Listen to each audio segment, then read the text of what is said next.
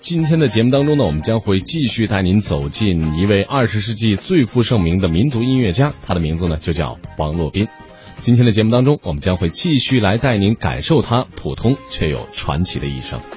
在这里，这首就是我们青海民歌的代表作了，《四季调》，又名《花儿与少年》。起初，这首歌的词作者是西北王马步芳。由于马步芳对音乐上是没有多少文化，再加上当时歌词是写的比较粗俗的，当时并没有传唱开来。而是在马步芳军队里任音乐教官的王洛宾先生对歌词加以改正后，很快就形成了这首曲调明快、朗朗上口的《四季调》。那在这里，我把这首我们青海民歌的代表作也给大家唱一下吧。风起立马就到了这，水仙花儿开，水仙花儿开了这。迎春花儿开，迎春花儿开，年呀轻的个女儿家呀，采呀嘛采青来，哎呀采呀嘛采青来，小呀哥哥，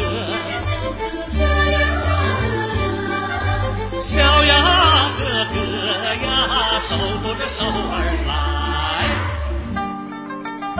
有人说，王洛宾在青海创造了众多脍炙人口的歌曲，而在青海的金银滩大草原上创办王洛宾音乐艺术馆，当然也是当之无愧的。在王洛宾传奇的音乐人生中，他还有两次牢狱之灾。即便是身陷囹圄，他还是不忘继续创作。首先，在这里我们可以看到一张逮捕证：王洛宾，北平人，以共产党嫌疑人的罪名被捕入狱，关押在兰州沙沟湾监狱的五号囚笼中。在他的狱友中，年龄最小的就是这个年仅三岁的小女孩罗丽丽。她是甘肃省中共地下党委书记罗云鹏的已故，母亲王英也是中共地下党员。她在三个月大的时候就陪母亲一起坐牢。有一天放风时，小丽丽就非常高兴的从外面跑了回来，问先生：“叔叔，您知道世界上最好吃的东西是什么吗？”先生说了很多很多，但小丽丽始终摇头。当他摊开手掌时，却只见一个大豆而已。先生就悲愤交加，用牙膏皮做笔写下了这首非常有名的童谣《大豆谣》，以此来揭露国民党反动派的卑鄙行为，来鼓励小丽丽向往自由。五十年后，八十二岁的王洛宾在山西找到了丽丽。当年两岁的狱友也已是老人，但歌谣依然美好。小咪咪，妈妈转身泪如雨。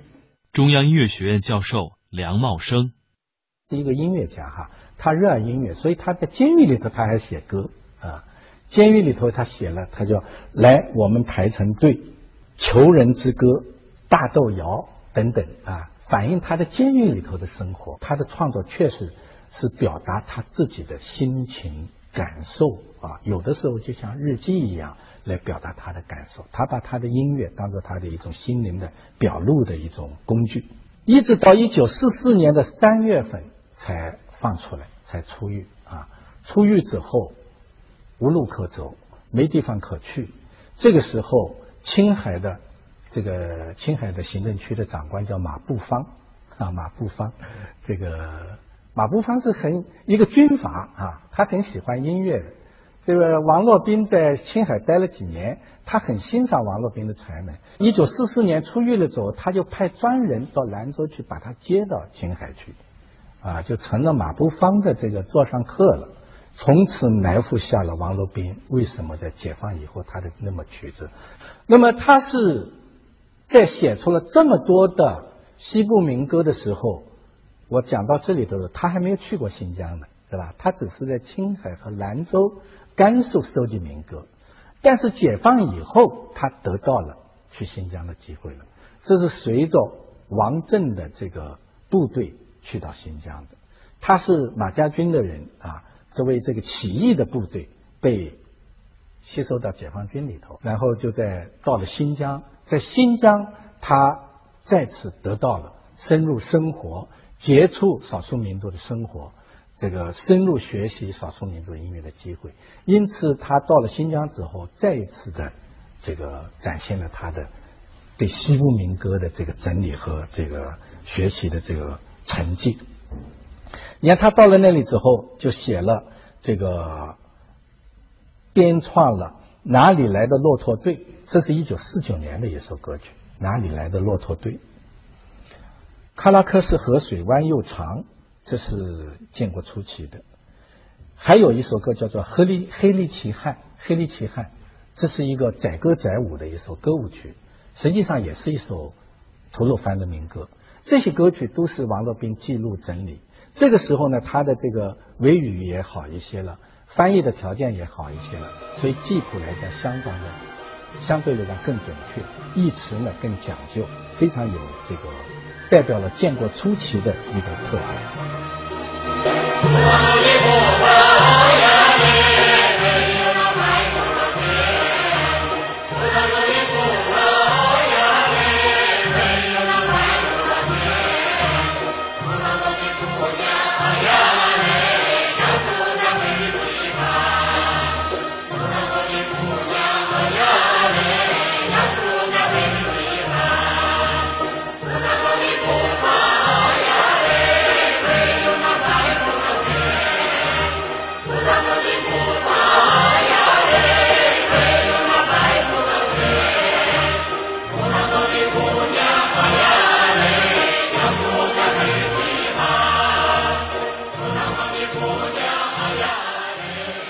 今天，我们再次聆听王洛宾曾经写下的这些歌曲的时候，依然会为他心动。我们更能够在这些音乐当中感受到他对这些音符的挚爱和温度。总政歌舞团作曲家李幼荣，二十六岁写那个在那遥远的地方，那时候他是自由的，是吧？在那之后的话呢，他在监狱里写歌。没有一般人的那种公民权利，靠什么呢？完全靠一种精神。研究王洛宾的人发现，他在监狱中创作的音乐手稿署名都是艾依尼丁这样一个陌生的名字。